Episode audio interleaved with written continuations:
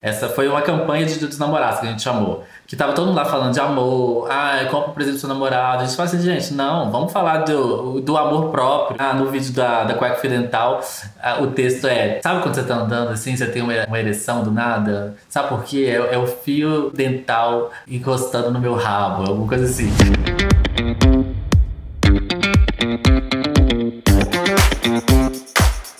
Esse é o High Low o podcast sobre os altos e baixos da moda. O meu nome é Olivia Merchior e eu sou Isabel Junqueira.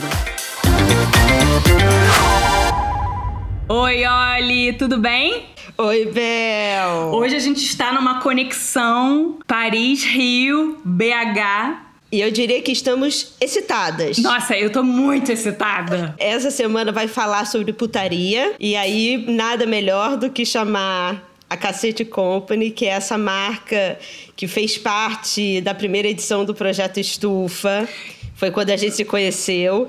Eles são de BH, então a gente vai conversar com o Rafael Ribeiro e o Tiago Carvalho. Tiago, que, que, não, que, não, vai falar que não vai falar, mas vai falar sim, porque a gente vai encarnar a Marília Gabriela e a gente vai fazer ele falar.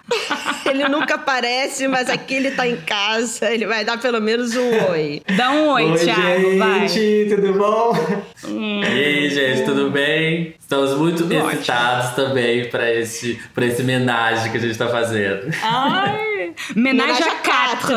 É. E aí, eu acho que, inevitavelmente, a gente, por mais que a gente já se conheça há algum tempo, a gente vai ter que falar um pouquinho como explicando da onde a marca veio, quem são vocês. Tem muita coisa que eu ainda tenho curiosidade para saber. Uhum. Hoje vai, vai ser o dia da que nem a Bel falou da Marília Gabriela. Sim. Né? Para começar, a minha primeira pergunta, e eu acho que todo mundo te, tem essa curiosidade de saber como surgiu o nome, da onde vocês assim, da onde vocês tiraram, eu sei. Mas como surgiu a ideia de, de fazer uma marca com o nome Cacete? E também, talvez a gente já possa aproveitar para falar quais os problemas que vocês enfrentam com esse nome. Então, gente, foi Basicamente assim, a gente começou a pensar a marca é, em meados de 2014. Eu e o Thiago, a gente queria ter uma coisa juntos, porque antes de tudo a gente é um casal.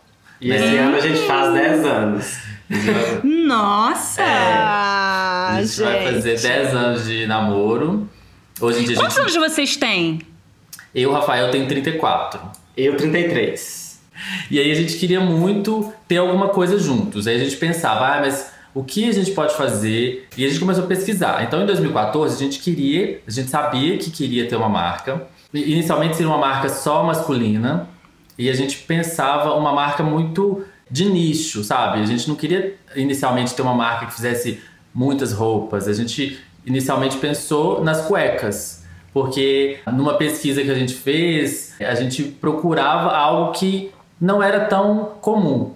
Então, a ideia de ter uma marca de cueca e no início era bastante estampado e as estampas estavam em quase to em todas as peças, não era uma coisa tão comum. Mas aí a gente tinha ideia da marca, mas a gente não tinha o nome da marca, a gente não tinha o brand, não tinha nada. O primeiro ponto que a gente pontuou muito foi que queremos uma marca 100% brasileira em todos os sentidos. A gente quer um nome brasileiro, porque a gente via muito nessa época, até hoje, né? As fashionistas adoram inglês, então tudo coloca inglês nos nomes. Aí e a gente fala assim: não, vamos. Ou francês, vamos, né? Ou francês. Já, é. vamos, já vamos tentar iniciar fazendo diferente. Então a gente falou assim: vamos ter um nome 100% brasileiro e principalmente um nome fácil de gravar. É tanta, é tanta informação hoje em dia, é tanta gente querendo é, um espaço, é, é difícil você se destacar. Então a gente pensou, vamos começar pelo nome. De onde veio o cacete? Porque já que a gente ia fazer cueca, cueca basicamente é o quê? Um porta-cacete, né? A gente brincava muito disso na época. Ah, é um porta-cacete, então vamos colocar cacete. Só que aí a gente brincou, é, queria brincar que ia ser KCT, pra ficar meio na dúvida, ou K7. Mas a gente pensou, ah, não, mas tem, já tem umas marcas que parecem com esse nome e tal. E eu lembro que na época a gente estava conversando com o nosso um amigo design gráfico que fez o logo pra gente, e a gente tava nessa dúvida, né? Aí ele falou assim: ah, gente, para, bota cacete logo. Cacete, é a cara do Cês. Já chega com o pé na porta, né? A gente falava muito disso no início. É. Cacete é uma palavra muito. Ela tem vários significados, né? E um significado que a gente gosta muito e a gente usa muito, inclusive, também nas nossas comunicações, é o superlativo, né? Porque, porque o cacete, ele pode ser nossa, eu tô bonita pra cacete. Nossa, aí a pessoa sente uma dor, né? Bate o pé na, na, na quina. Ai, cacete. A ideia também era já, desde o início, subverter a palavra. E eu acho que tinha muito a ver também com a zoeira que a gente sempre quis, né? De, de subverter, de gozar. Então foi isso. E no início a gente ficou com um pouco de receio, porque a gente falou assim: nossa, pode ser que. Como é que as pessoas vão receber isso? A dificuldade que a gente teve, a gente teve algumas dificuldades sim no início, principalmente quando a marca nem existia direito ainda, quando a gente começou a procurar fornecedor, né, começar a falar da marca. Desligaram na cara já, né? Já. É. Teve uma vez o. Um... Acharam que era trote. É. Eu não lembro se foi um fornecedor de tecido ou de elástico que eu entrei em contato, aí o responsável não estava lá na hora. Pediram para deixar um, um, recado. Eu falei assim, não, beleza, você pode entrar em contato pelo. Aí a gente já tinha e-mail nessa época. E o nosso e-mail é contato@cacete.co. Porque a gente escolheu o domínio já para ser o como se fosse company, o né? company, né? Ah, é. Aí beleza, deixamos o e-mail. E depois a gente recebeu a ligação. O cara que tinha recebido o recado falou assim: "Que que história é essa? Eu tô eu recebi aqui um recado, tá escrito um palavrão aqui, eu não, senhor. É porque a marca chama a, Cacete Company, a gente faz cueca. Não, mas é, tá escrito aqui, ó, cacete.cu. Ele tava achando que era cu ainda no final. Aí, essa acho que foi, foi a, a história mais engraçada nesse sentido. E toda vez, até hoje, quando é uma pessoa que não conhece a marca, a gente vai passar o, o e-mail, a gente fala Cacete Company. É, oi? Oi? É, hã? O povo acha, até hoje, acha muito explícito. É né? explícito. Porque na hora. É muito engraçado, porque na hora que a pessoa fala assim, nossa, ah, eu tô com fome pra cacete, eu tô com sei lá o quê. Quando usa como superlativo, ninguém percebe. Mas quando a pessoa lê alguém com uma camiseta ou alguma a cueca escrito cacete, o povo fala assim, gente, que porra é essa? Por que, que cacete? Muito engraçado. Mas, mas fora esses mal, mal entendidos, é, vocês já foram prejudicados de alguma maneira? Sei lá, alguém não quis trabalhar com vocês por causa disso? Ah, acho que não. É, a gente não, perce, não percebeu, é. assim. É. Mas o que eu já.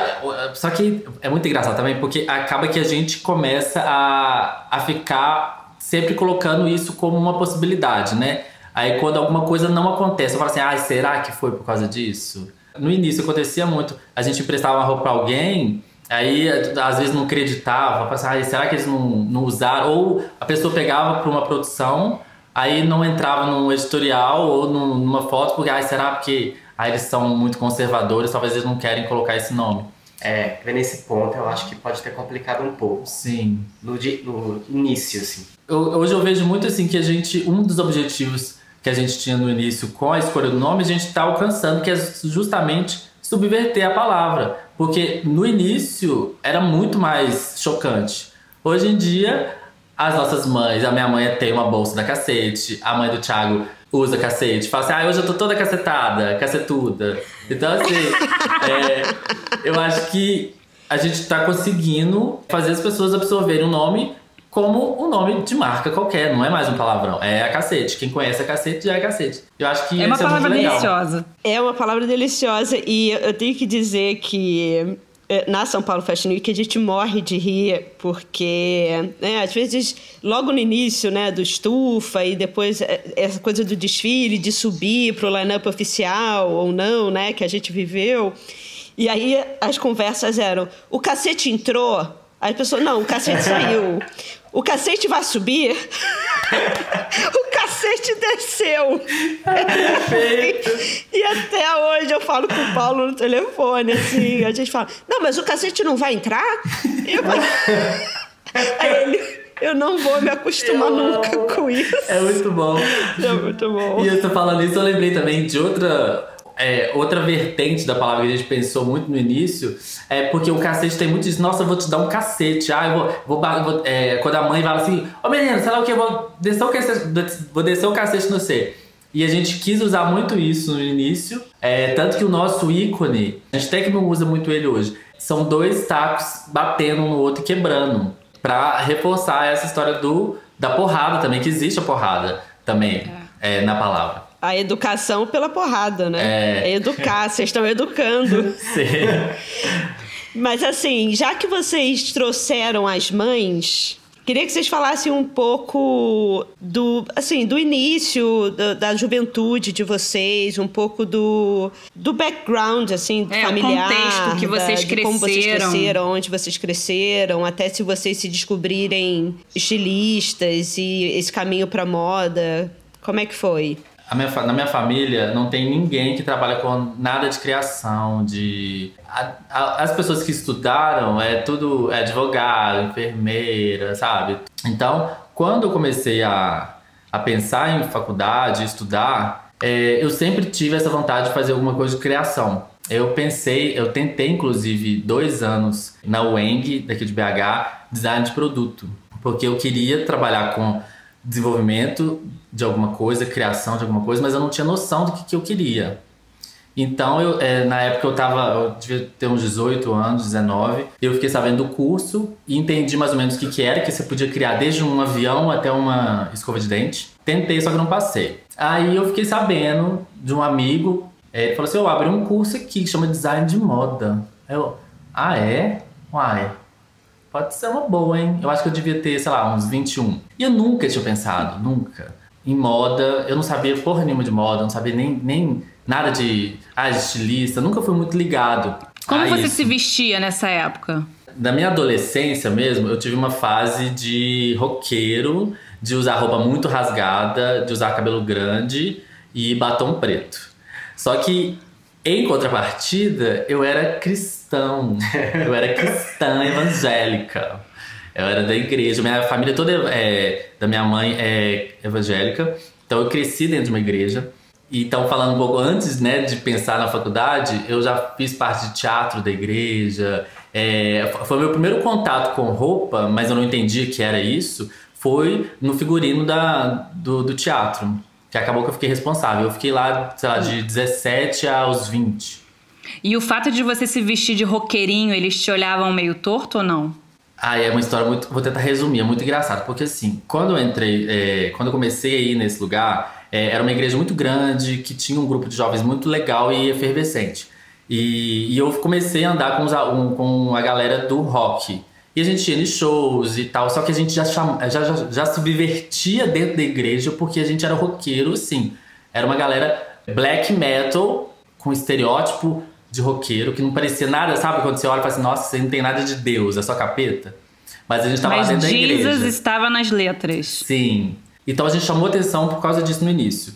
Aí nesse meio tempo eu teve uma mudança na minha, na minha adolescência, assim, quando eu entrei pro teatro, aí acabou que eu mudei um pouco o meu jeito de vestir. Eu fiquei mais playboyzinho, assim, mas mesmo assim, tinha, como eu já tinha piercing, já tinha largador, essas coisas. Mas então, lá na, nessa época que eu tive esse primeiro contato, mas não entendia o que, que era. Eu tinha habilidades com figurino, dava, dava ideias. Eu também comecei a mexer com cabelo, uma referência familiar, porque minha mãe é cabeleireira, então eu cresci dentro de um salão. Tanto que eu, até hoje em dia eu corto cabelo, mas também no cabelo é muito louco, porque é a mesma história. Subverter também a história do salão, do corte. Minha mãe tem os, as clientes tradicionais e as minhas clientes são pessoas, são pessoas que querem cortar o cabelo diferente. É muito engraçado porque eu já estava é, envolvido com uma questão é, criativa, mas sem entender. Aí quando veio a faculdade, esse meu amigo falou, falei assim, ah, vou tentar. E como era faculdade particular, você faz, paga e passa, né? Então não teve problema. Entrei, fiz, é, e no início, quando eu entrei na faculdade, eu não sabia de nada. No, no, e não tinha entendimento do que, que eu poderia fazer com aquilo. Eu lembro que na época eu estava fazendo um curso de fotografia e falei assim: ah, pode ser que eu consiga trabalhar com fotografia de moda, pode ser uma saída. Mas no meio do, da faculdade, teve um concurso que eu participei. Uma orientadora falou assim: oh, tenta, Rafael, acho que pode ser legal. Era um concurso de novos criadores. O tema era sustentabilidade e eu tinha feito um trabalho é, dentro da disciplina que tinha que eu fiz alguns vestidos, algumas coisas com sacola, que ficaram bem interessantes. Aí ela falou assim: tenta lá, se inscreve. Aí, meu filho, me inscrevi Passei na seletiva, fui assim, sem saber o que, que ia dar. No final, eu ganhei o primeiro lugar. Aí que eu falei assim, gente, uai, pode ser que isso dê alguma coisa, né? E foi a partir daí que eu entendi que eu tinha talvez uma aptidão, um feeling com criação de roupa. Isso foi em 2008. Ah, já eu sempre fui um, tipo assim, playboyzinho rural. Aí, de repente, chegou de MTV na minha cidade, aí eu comecei a virar emo. Aí, Amo. aí eu vim pra BH estudar, eu fiz vestibular, passei pra fazer cinema, mas eu não gostei muito, tal, assim. Aí eu tinha uma loja aqui também. Aí nesse meio tempo eu falei, ah, eu vou entrar em moda pra ver, né, pra crescer a loja e tal, blá blá blá. Aí Mas Você tipo, tinha uma, uma loja de. era roupa? de ó, t-shirt que a gente fazia, chamava Wash a T-shirt, sabe? Só que era com outra pessoa. É, eu nem é. conhecia, a gente nem se É, conhecia. Eu tinha, sei lá, tipo, de 22 anos. Aí, nesse meio tempo, eu fui pegando gosto de, de verdade por moda, porque antes eu era só consumidor, eu, eu amava consumir. Aí eu fui vendo que eu poderia fazer o meu rolê. E aí a gente se encontrou nesse meio tempo, eu fazia moda, ele já era formado, então a gente ficou nessa onda, vamos ter uma marca um dia. E tá aí, uma grande história de amor. Ah, que sucesso. Que roupa. Ô, Ti, Oi. e a, a sua família também era evangélica? Ti- Era Não. religiosa? Não. São, tipo assim, católicos não praticantes. E que minha mãe sempre me criou pra ser artista. Eu, tipo assim, piano, ó, tipo inglês, assim, essas coisas todas ela me colocava porque ela queria que eu fosse artista. Então minha família foi super leve comigo, assim, entendeu? Até com a minha sexualidade eles, assim, ficaram de boa. Nossa, eu não tive nenhum sofrimento É, é, com era, nada. era uma coisa que eu queria trazer também, assim, porque Aham. vocês, né, cacete, vocês fazem cueca, mas vocês têm cueca fio dental Sim, também, né?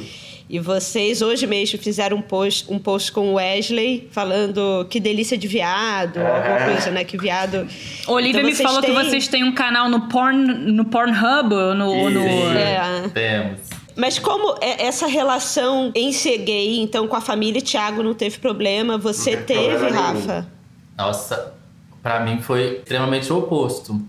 Por ser de uma família religiosa e eu também né, me entendia como cristão, eu namorei durante três anos uma menina, quando eu tinha 18, de 18 a 21. A gente teve um relacionamento sério, só que sem sexo, porque a gente queria né, casar virgem.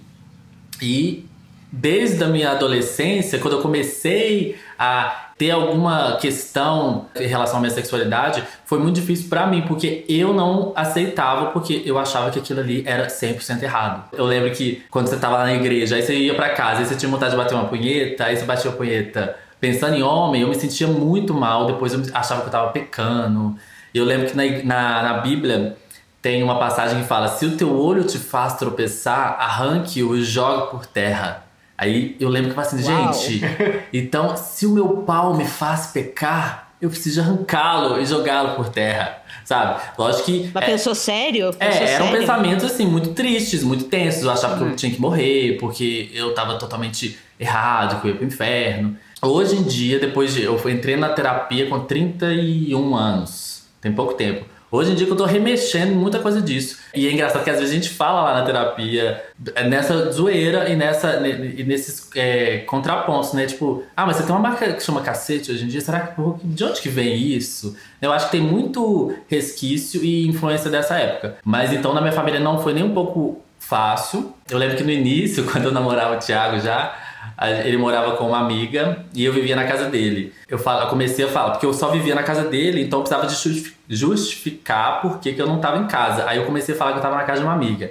Aí depois tava muito, né? Aí eu comecei, eu tive que explicar que eu estava namorando. Só que eu namorava a namorada, a amiga dele. Eu, a gente, eu- no início do namoro eu tive que mentir pra minha família. Mas depois de uns quatro anos, que mais ou menos eu contei pra minha mãe, né? Me declarei gay. No início foi mais tenso, mas hoje em dia é, minha mãe super entende. Eu acho que eu até brinco com ela assim, mãe, é, é um privilégio ser mãe de, de gay. Principalmente uma mãe evangélica, porque quando ela tá disposta a ouvir e a entender um pouco, ela consegue ampliar o horizonte, porque a igreja te faz usar um cabresto, né? Você vem, você não, você não olha pro lado. E eu acho que essa relação que a gente tem hoje, ela consegue enxergar a vida totalmente diferente. Ela entende que Deus me fez assim. Ela não, ela não me vê mais como um pecador, como cristãos normalmente veem.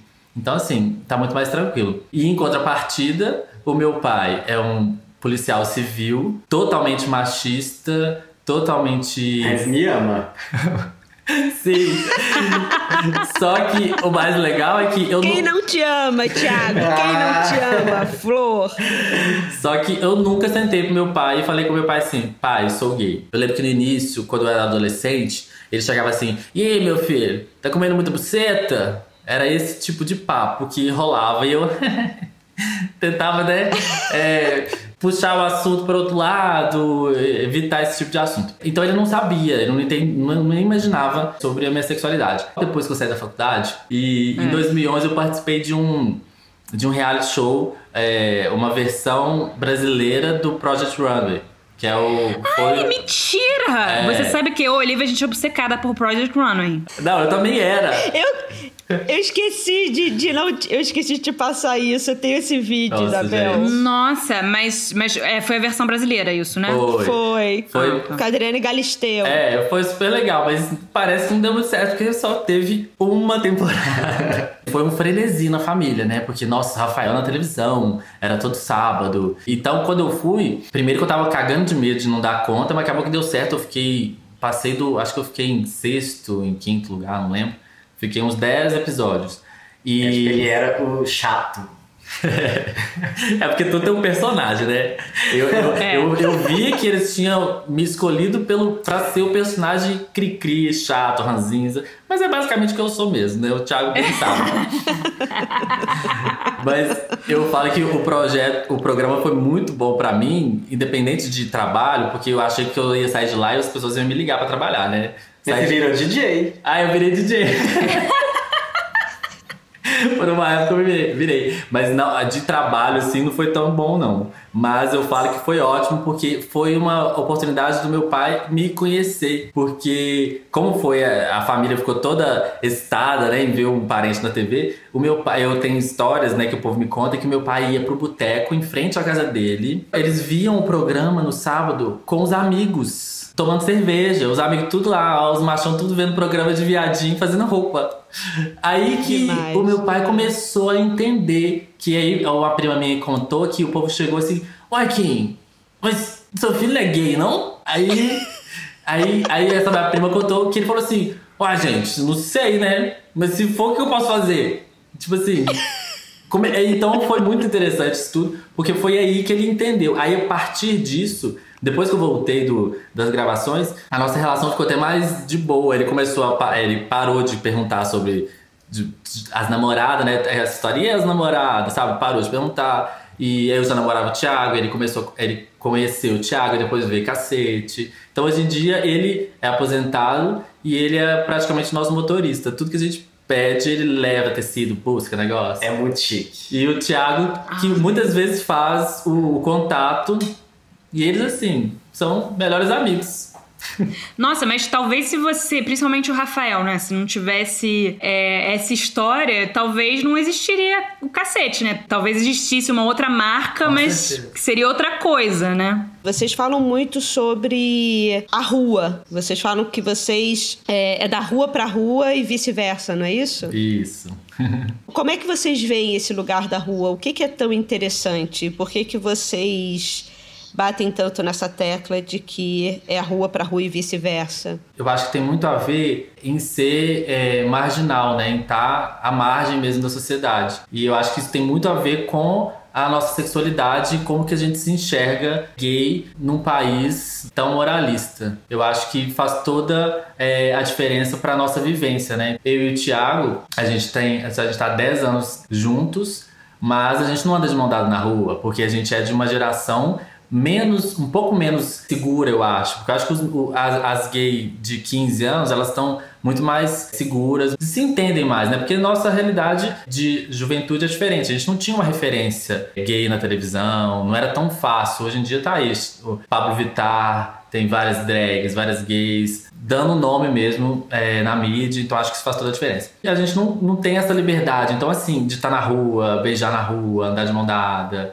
Então isso é, é, uma, é, é uma margem, né? Você tá um pouco fora do, do meio ali.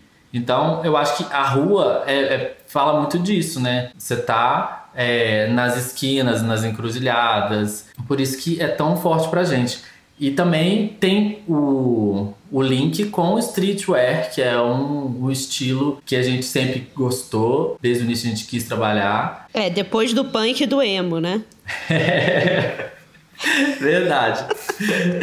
então, eu não sei, eu acho que tem muito a ver disso. Nunca teve, assim, de início, é, uma preocupação com tendência, de ah, o que, que a gente vai fazer, o que, que tá usando, o que, que não tá. É, de olhar revista. Então a gente, é. a gente buscava mesmo inspiração na rua. Eu acho que uma coisa muito interessante que vocês conseguem é que as roupas são muito reais, né? Elas são usáveis, elas você consegue, a, a, né? O backstage de vocês, na verdade, parece um monte de gente cool, legal pra caramba que tava ali na semana de moda e entrou. Mas ao mesmo tempo vocês têm essa o show de vocês, vocês sabem orquestrar não só a coleção, mas como imagem, o som. Eu sempre falo que o, o, o desfile de vocês é para ser visto ao vivo, porque eu acho que é uma apresentação como se a rua tivesse ali muito bem representada e vocês trazem esse lugar do street. Assim, vocês sempre trouxeram todos os corpos, vocês sempre trouxeram todas as sexualidades, vocês sempre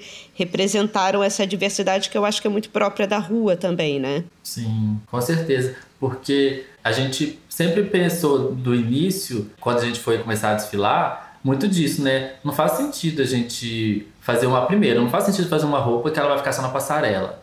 Então, é. por isso que esse conceito de roupa de passarela, roupa comercial, é, não, não existe para vocês isso. Não. Hoje a gente percebe que, lógico, tem as peças mais caras, que o, a produção dela é mais complicada, a gente não faz uma, uma produção de uma escala mínima que seja. A gente disponibiliza no site. Se a pessoa quer, a gente faz. É, mas a gente não tem essa distinção. Não dá para fazer um truque ali só para desfilar. E outra coisa que a gente pensou muito foi o quê? Não, a gente tem que trazer quem realmente tá usando a roupa, quem pode usar a roupa. Então eu lembro que o nosso primeiro desfile, dentro do projeto Estufa, a gente teve uma preocupação enorme com o casting. Eu lembro que a gente sempre pensava assim, nossa, mas por que, né, que tem essa história toda do. As modelos têm sempre um padrão, porque você vê desfile que parece que é a mesma pessoa, que ela entra e saiu, só trocou a roupa. A gente falou assim: não, tem que ter diversidade. E, e a gente tá falando da rua, do Brasil, a gente é brasileiro, a gente sempre teve essa essa preocupação de falar do Brasil, da rua do Brasil. Qual que é a população que tem mais? É, é preto. Não, não tem essas, essas meninas magrinhas, branquinhas, europeias aqui no Brasil. E no segundo desfile, que a gente já tava no, no line-up, a mesma coisa. Foi, a preocupação foi maior ainda porque eram mais modelos. Então eu lembro que a gente brincava muito assim: vamos fazer o contrário, gente. O povo às vezes vai lá, tem um desfile lindo, tem 50 modelos, coloca 10 pretas. Vamos fazer o contrário, vamos colocar uma cota branca, só para falar que a gente não, não botou ninguém. Tem diversidade. então, assim, então isso é muito, é muito inerente sempre no nosso trabalho. E também, no primeiro desfile no Estufa, a gente convidou o Desali, que é um artista plástico aqui de BH, que é um artista de rua praticamente. Ele veio do, da, dos muros, né, do grafite, e a gente conheceu. E ele tem uma linguagem muito subversiva, muito sexual. Tem, eu acho que um dos primeiros trabalhos que eu vi dele era a Rola Kitty, que é uma Hello Kitty com uma rola gigante, assim, ó, saindo. E, então é maravilhoso. Então, assim, a gente achava que. A gente viu que tinha muito a ver com o nosso trabalho. Tem outro personagem também dele muito famoso aqui em BH, que é o Zé Buceta, que é um carinha é, normal, assim, mas escrito. É, só que o nome dele é Zé Buceta. Tem outro também que tem. Isso tudo tá na, na estampa que a gente fez. Vocês fizeram uma coleção inspirada no pós-pornô. Eu queria que vocês falassem um pouco sobre isso, porque eu nem sei direito o que é pós-pornô. Sim. É, foi a segunda coleção que a gente fez. Foi verão, foi o arquivo 06. Na ideia da, das coleções da cacete, sempre desde o início foi o que? Não faremos uma coleção, porque a gente também não gostava, a gente achava meio meio ó, ah, a coleção é, chama isso, aí é um tema só. Porque eu acho que é tão múltiplo, é, tão, é tanta informação, isso também tem a ver com a rua, porque a rua é o que? Você anda, você tem um outdoor aqui, é um carro falando, é uma pessoa andando com uma roupa. Então, assim, é muita informação ao mesmo tempo. Então, a gente quis trazer isso também para o conceito de criação das coleções. Por isso que elas chamam arquivos. Então, assim, são vários recortes, né? Várias colagens. Só que quando gente está fazendo uma coleção, sem desfile, sem ter que dar entrevista, sem ter que explicar muito, é muito mais fácil. Quando a gente foi começar a desfilar, a gente já sabia, nossa, vai vir perguntas. Ah, qual que é o tema da coleção? O que, que você pensou? O que, que te inspirou? Então, assim, quase todas as vezes eu começo explicando. Então, nós temos colagens de referências. Um, uma colagem mais presente nessa coleção é X. Então, no Arquivo 06 foi o pós-pornô. Por quê? É, eu lembro que uma das primeiras coisas que a gente pensou nessa coleção foi o, o- a camiseta é, Jogos Aquáticos, Cassette Company, que tem né, um desenho de um Golden Shower, que é um, um menininho mijando na boca do outro menininho. É, Antes, antes do carnaval do Bolsonaro. Aham. a gente fez, desfilou em outubro de 2018. Aí rolou o Golden Shower no carnaval de 2019. E de onde que veio essa ideia do, é, do Golden Shower? Da história dos Jogos Aquáticos?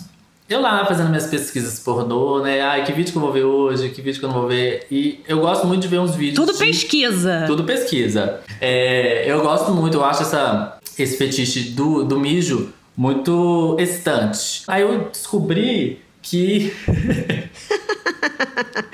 eu descobri. Thiago não concorda. Né? É. Eu descobri que você pesquisa no Google Water Sports, vai aparecer um tanto de quê? Jogos aquáticos, né? Da Olimpíada. Só que você coloca porn no final, aparece muitas, muito mijo na boca, mijo na cara. E aí eu falei assim, gente, então é jogos aquáticos pornô, então.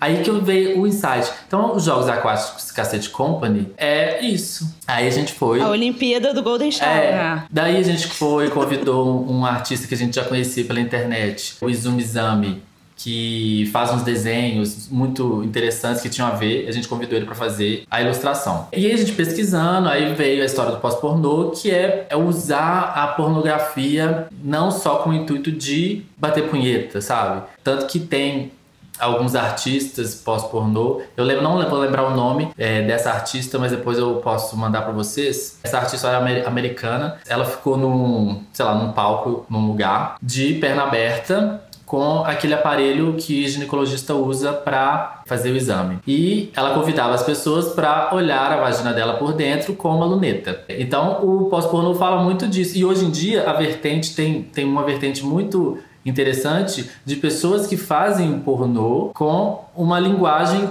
não convencional dessa que a gente con- conhece, que é Basicamente usar, né, tipo, como ato político. isso, Ah. exatamente. Tanto que no, no pós-pornô, muitos corpos que não são desejáveis são usados e mos- É. é, pra- é, mostrados como corpos desejantes, desejáveis. O, o sexo no filme pornô, muitas vezes, é a mulher, quando é um sexo é, hétero, a mulher sempre é submissa, sempre é aquele perfil gostosa, peitão. Tem muito desse, desse rolê nesse, nesse discurso do pós-pornô. É, tipo Erica Lust. Oi? Vocês conhecem a Erica Lust? Vamos, vamos trocar figurinhas agora.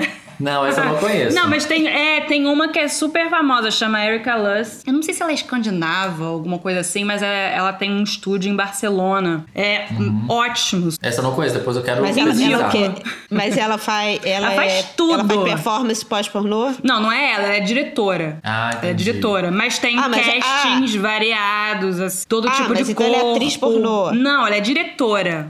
Ah, ela é de filmes diretora. é, lado B da pornografia, tipo isso. Uma nova pornografia, pós-pornô. É. Mas aqui no Brasil, nessa pesquisa, a gente chegou no nome da Bruna Cury, que é uma, uma ativista. Ela chama, eu acho que ela falava que é. Mas ela tem uma produtora de filmes pornôs Não. feministas, é isso? Não, essa Bruna não. Ela é uma performance, é uma performer de, de pós-pornô, que mistura é, sexo, política e arte. É, basicamente Ah, depois é a gente põe é- no site. É. É As referências do episódio dessa semana vão estar ótimas.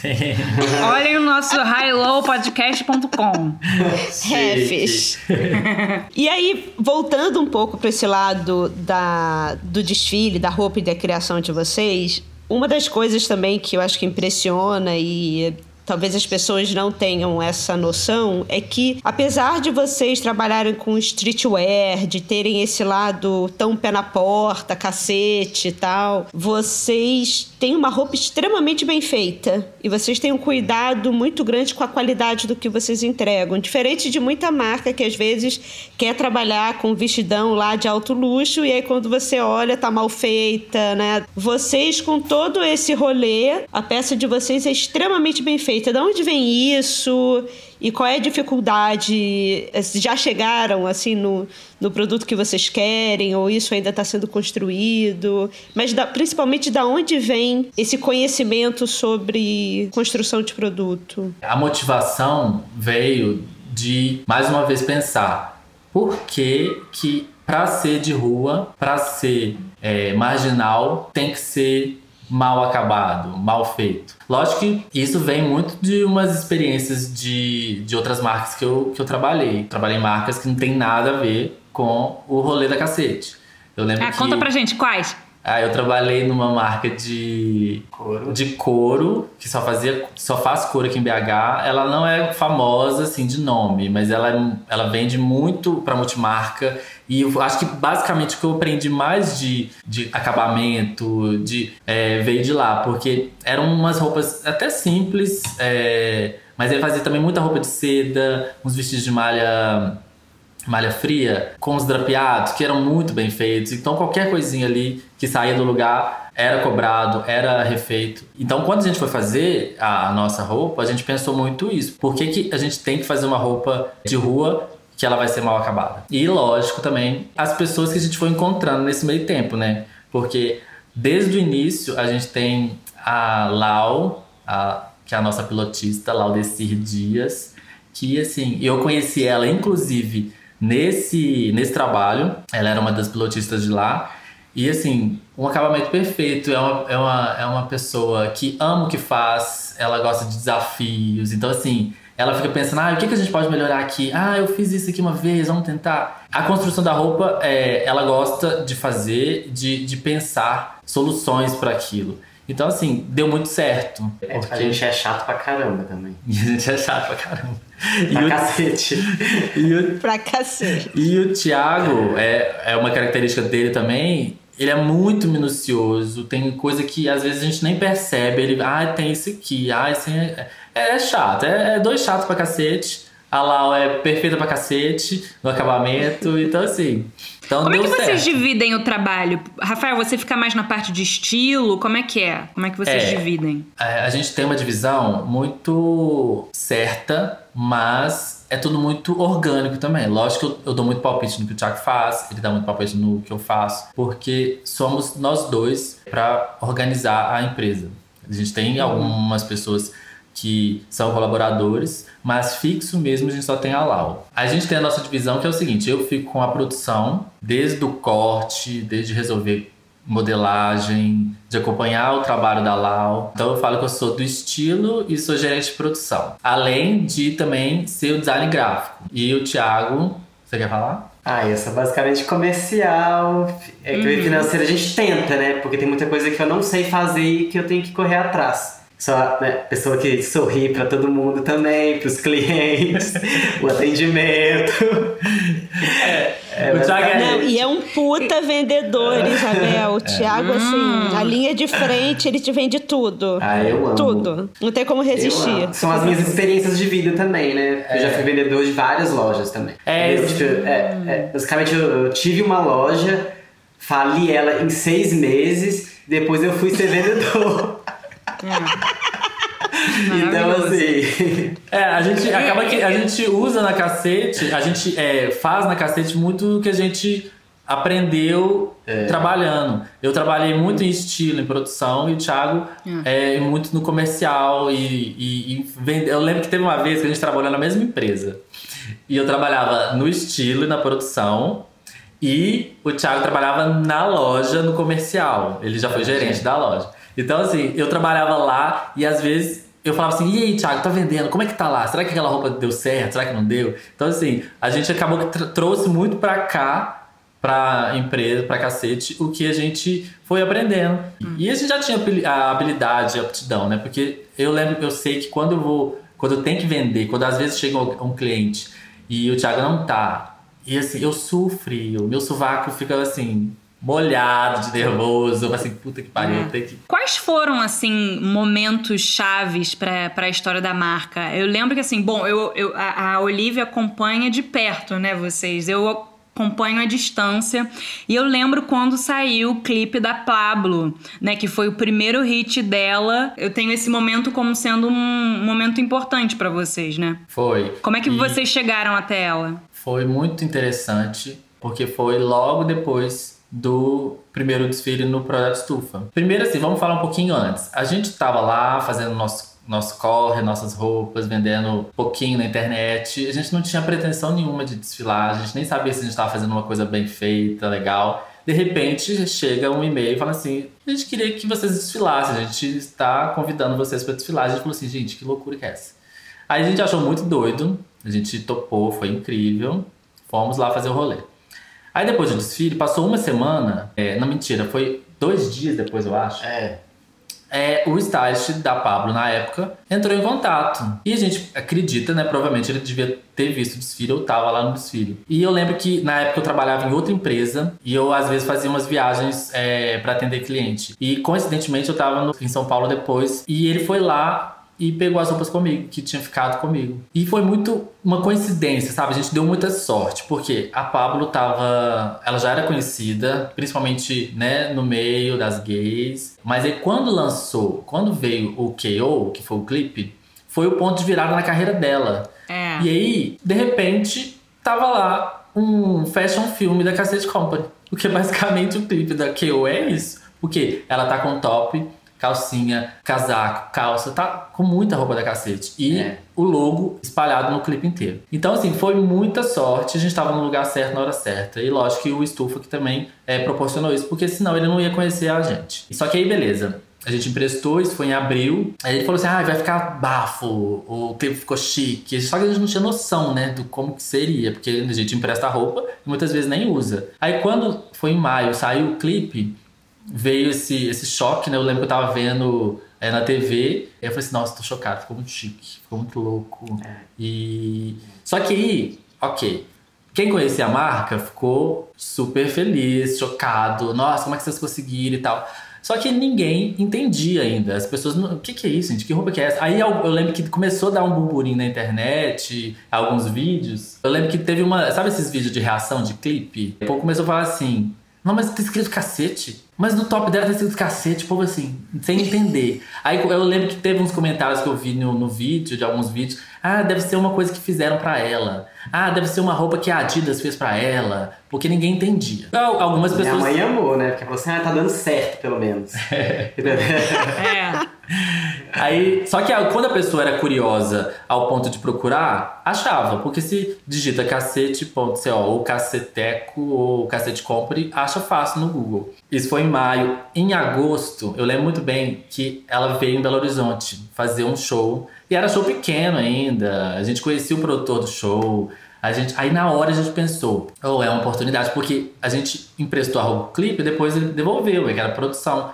Aí a gente falou, vamos presenteá-la com as peças, algumas peças que ela usou. Aí que foi o ponto de virada real, por quê? A gente foi lá, conseguimos marcar, a gente entrou, conhecemos ela, entregamos as peças, e ela foi muito fofa. Quando a gente foi entrando, ela viu a roupa, ela, ah, ela bateu a palma e falou assim, os cacetes! Toda, toda fofa. Aí a gente emprestou, ó, a gente deu as peças, ela já tava montada com o look. Uma das peças que a gente deu foi uma viseira. Aí começou o show, aí ela já entrou com a viseira, muito fofa. Porque, né, ela era, ela era muito menor, né? Ela não, não, não tinha milhões de pessoas querendo vestir ela naquela época. Ela não era tão conhecida. Então ela não devia ter é, os, os looks todos certinhos, enfim, devia ser outro rolê. Tanto que no domingo, quando ela foi fazer um show no, no Rio, ela tava com o look inteiro, igualzinho da marca, igualzinho do clipe. A calcinha e o top. E a viseira. Aí o que, que ela fez? Porque na época o Instagram tava bombando mais, né? Não tava difícil de chegar é, igual tá hoje. E ela fez um stories e marcou a cacete. Aí eu acredito que todo mundo ligou o nome, a pessoa, o nome, a, a, É. a roupa. E eu lembro que a gente tava no cinema, eu acho. Que a gente saiu, tinha, sei lá, mil notificações. Aí foi uma chuva de gente começando a seguir. Aí o povo começou a entender, a ligar uma coisa à outra. E aí virou. Tanto que depois a gente reeditou o top, porque todo mundo queria o top. Ah, o top da Pablo. Ah, onde que tá o top da Pablo? E naquela época a gente fazia menos E ele roupa chama ainda. hoje Top Pablo. É, depois a gente decidiu É. colocar o nome de Top Pablo. E na época a gente não tinha, a gente fazia tudo de casa, a gente não tinha escritório, a gente não tinha. A Lau não, tava, não trabalhava com a gente full time. Então a gente não tinha a produção grande o suficiente. Então, para dar vazão ao, a- a- ao pedido, a- ao desejo do povo. A gente perdeu muita venda. Se a gente tivesse feito um caminhão de Top Pablo. É. Porque aí foi muito É, engraçado. mas, mas hoje em dia, assim, além da Pablo, vocês. é, essa semana, eu acho, tava a Ludmilla na capa do Ela Exatamente. com É. roupa de vocês. É. É, a Gabi Amarantos, eu acho, direto tá com coisa de vocês lá no GNT. Então, É. assim, visibilidade vocês têm muita hoje em dia, né? Hoje em dia, sim. É, e o mais interessante é que hoje, antes a gente estava muito no nicho gay. Hoje a gente ve- veste pessoas plurais também, que eu acho que isso é mais legal. A Luísa Reis, o Chai Suede, quem mais? A Luísa Sonza. Então, assim, enfim. Tem muita gente legal que a gente tá conseguindo atingir. É muito interessante sair do nicho, né? O hétero padrão, tem alguns que já não estão ligando, tá usando uma roupa escrito cacete, sabe? A gente já vestiu o Jonga, que é um rapper daqui de BH, que bomba. Então, assim. E o que, que você acha que une todas as pessoas, assim, que. pra elas se interessarem pela cacete? Boa pergunta. Ah, eu São não bem sei. resolvidas sexualmente? É, eu acredito que sim. Porque eu Ou acho que tá buscando, né? O- É, ou que pelo menos este- esteja buscando, é. É, porque a gente sempre fala que galera da a nossa idade hoje em dia, ela não transa. É verdade, é verdade. É, é, entendeu? Tipo assim, a gente tá tipo, muito mais no celular do que com a pessoa tete a tete ali. Então, assim, é, tipo, é uma coisa que, né, que a nossa galera busca. É, e, Essa sexualidade, essa vivência, a rua mesmo, é tudo que a pessoa deseja. Acho que o, o público e a pessoa que veste cacete, ela sabe muito bem o que ela quer. Então, assim, ela não vai ter problema de estar usando uma roupa É, escrito cacete ou tá com um golden shower na, estampado, porque ela tá tranquila ali no rolê e ela quer que as pessoas vejam que ela tá tranquila. A era é ser rebelde, entendeu? Usando cacete você vai estar o quê? Vai estar meio que, tipo, entendeu? Subvertendo. Olha o Subvertendo. vendedor, gente, tá vendo? Baixa, baixa o vendedor. Aprontando a galera. Bem, fico muito feliz, porque assim, meu armário tem muita coisa deles. Então, também tô me achando bem resolvida agora sexualmente. É, tá ótimo. Não achava que era, não, agora. A gente já falou sobre a origem, já falamos sobre a parte do processo criativo, já falamos principalmente sobre esses elementos de luxúria e e pudor que permeiam muito a nossa construção da nossa sociedade mesmo. Eu tenho, inclusive, tinha falado para Isabel, porque a gente sempre tem essa parte teórica, porque a gente é lida no high-low. Sim. Então, eu não posso passar sem um livrinho. E eu falei pra Bel que tem um livro que eu adoro, que fala sobre a construção, a história do sexo no Brasil, que chama Luxúria e Pudor. E que eu disse pra ela que tem muito, muito a ver com a história de vocês, principalmente com essa base religiosa no meio da coisa, e a busca da sexualidade, a coisa de vocês não andarem de mãos dadas na rua. Tem muita hipocrisia ainda, né? Essa história do nome, das pessoas não terem vergonha ou se sentirem é, ultrajadas, tá falando, ou Não, vocês gente, terem uma amada e peraí, chamada e cacete. vamos também falar do nosso presidente, que é muito esquisito ali, é sexualmente esquisitíssimo, né? Ele não pode usar cacete porque ele não está bem resolvido. Não tá. Nossa. Perfeito. Mas é interessante, assim. A gente vai deixar esse livro lá nas referências também, que ele fala muito sobre qual é essa relação do sexo relacionado à hierarquia de poder. Então, desde a Casa Grande Senzala, da relação dos brancos com os, com os negros, relação da subserviência feminina, sempre é, é, subjugada ao poder masculino, né? Dos homens poderem fazer coisas, mulheres não. E aí, lá pelo capítulo 14, eles falam que no início do século XX, os, hom os, homossexuais eram vistos como invertidos, o que eu adoro, uhum. né? Para mim, isso é elogio. Uhum. Muitos deles tinham maneiras próprias de se vestir, não para esconder o fato deles serem gays, mas o fato deles mostrarem muito claramente que eles eram gays. E muitas vezes eram presos por isso, né, e acusados de sodomia. Então isso, na verdade, ao final do século XIX, início do século XX, eu acho que também já tem uma postura da, da sexualidade desse corpo político que, ao invés de se esconder, escolhe símbolos para andar na rua e esse lugar é sempre da rua, né? Uhum. Nunca dos espaços privados e controlados é. para irem com o pé na porta e isso acho que sempre foi muito dos invertidos, sejam eles não só homossexuais, mas todos os tipos de invertidos que amamos, né? E que são tão importantes para a gente progredir enquanto, enquanto sociedade mesmo. Não, isso é muito legal, porque eu acho que talvez é, os milênios que a gente consegue atingir hoje em dia, os jovens, eles talvez estão usando a cacete como um desses símbolos, né? Pra chegar falando ao que veio mesmo e, e é isso. Cacete por cacete. Ai, que difícil. Queremos, queremos uma, uma, última, uma última declaração. Cacete por cacete. Nossa, deixa eu ler a nossa, a nossa missão. Ah, não! Eu lembro que quando a gente desfilou pela a primeira vez, foi muito louco porque tava entre o primeiro e o segundo turno da última eleição. Então a gente falou assim, velho, não dá pra gente voltar, não dá pra gente dar um passo atrás a gente tem que mostrar quem nós somos, nós existimos e vocês vão ter que nos engolir, vai ter que engolir esse cacete, não tem como, é. entendeu? Então e, isso tem muito a ver. É, eu, eu gosto, eu e a Olivia a gente já falou em vários episódios sobre o logo e a logomania, né? Seja nos anos 80 e até agora que voltou bastante, né? Uhum. Mas é uma coisa tão, uma ostentação tão vazia, né? E a logomania do cacete é cheia de. é tão excitante. De símbolo, é. né? Eu acho, assim, eu, eu, eu de verdade, eu acho que essa coisa de, de, de estampar cacete, né? E você escolher e permear os lugares, né? Onde as pessoas olham ainda com, com, com rabo de olho, falando, nossa, sabe? Por quê? Por que essa agressividade, né? As pessoas adoram isso, né? Por que essa agressividade toda? É. E na verdade é uma grande hipocrisia, né? Uhum. Por que que por que que a sexualidade em si precisa ser um problema? Por que que né, um nome cacete precisa ser um problema? Por que, que a gente tem que ficar constrangido em, em falar pau, buceta, piroca? É. Né? é uma hipocrisia. O que, o que, que isso é tão constrangedor? É, é tanta hipocrisia que a gente viu um, um dado é, há um tempo atrás, é, na época que a gente estava fazendo a pesquisa para o Arquivo 06, que falava uhum. sobre pós-pornô, que o Brasil é o país que mais mata transexuais no mundo, mas é, em contrapartida, o país que mais pesquisa transexuais no Pornhub, no Xvideos.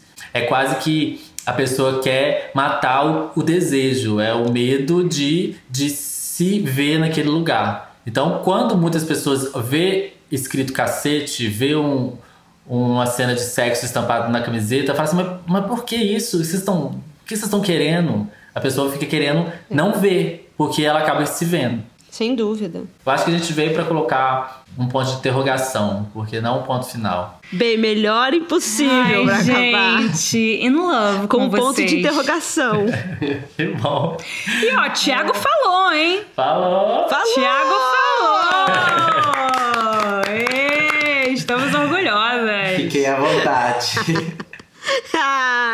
Agora vai todo mundo pro site comprar a saia com aquele recorte na bunda. tá? Vamos todas. Eu acho. Não, Não bem, mentira, então... eu vou na gola rolê preta. Ah, é, Isabel, antes de começar, ela tava falando, ah, e aquela blusa de gola rolê preto? Eu falei que eu tô afim do vestido. Eu sou- e eu aí sou- ela. eu- Eu, eu- falei que eu não eu vi a, a blusa, eu só vi o vestido. eu quero o vestido da Ludmilla. Bem, mas a gente vai deixar tudo isso, a gente recomenda, né, pra, pra uma vida mais interessante, mais livre, e mais zoada, mais gozada, mais excitante. Vocês entrarem e acompanhar essa marca que a gente ama tanto, né, Bel? É. Rafael, Thiago, muito obrigada. Ai, obrigado a A vocês. gente que agradece. A gente Foi- adorou. Foi muito gostoso. Eu, eu, eu tava nervoso do início, mas assim, foi tão leve, né? Porque É, é uma essa conversa. tipologia tava maravilhosa. Nossa, no, nosso homenagem a Catra deu. foi demais. Funcionou, tá vendo? Todo mundo Sim. saindo mais relaxado. Sim. Mais relaxados. Foi uma Exatamente. Obrigado. A gente adora o trabalho de vocês. Então, depois dessa tietagem, Dessa que só faz o nosso dia Rasgação brilhar de mais. seda. Rasgação de Rasgação de seda. calcinha. Rasgação de calcinha, é. De calcinha de algodão que tá entrando no rabo. Isso. Ó, obrigada de novo. Arrasou, gente. Obrigada por Obrigada. existirem. Tiramos o cabacinho do, do podcast. Vocês tiraram o nosso cabaço. É, Então tá, Tá, gente. gente, um beijo enorme. Beijo, até mais. Um beijo, olha. Beijo, Bel. Beijo, meninos. Beijo, tchau, tchau.